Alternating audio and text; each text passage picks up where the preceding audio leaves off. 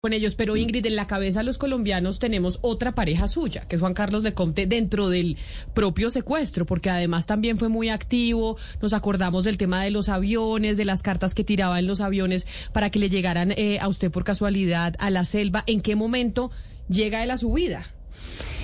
Él llega después. y además, ¿por qué otro francés? No, porque él es cartagenero. Ah, él es cartagenero, lo que pasa es... Ah. Él es cartagenero, pura coincidencia. Ah, pura coincidencia.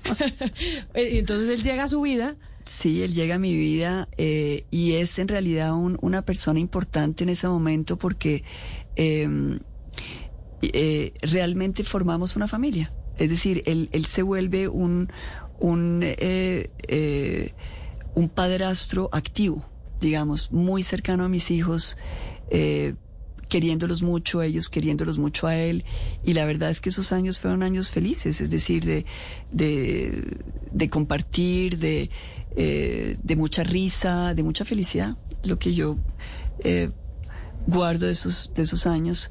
Em, y, ya cuando se da el secuestro, pues yo creo que él entra en una, en, es decir, después de seis años, él se aleja, eh, la vida lo aleja, él se transforma, va cambiando de personalidad y, y entonces yo me entero de, cosas que él va diciendo y que obviamente en la selva para mí son muy, muy difíciles. Él, él da declaraciones de que está feliz con otra mujer, de que se quiere casar con otra mujer y yo estoy en la selva y, a mí me llega todo eso, entonces es, es duro.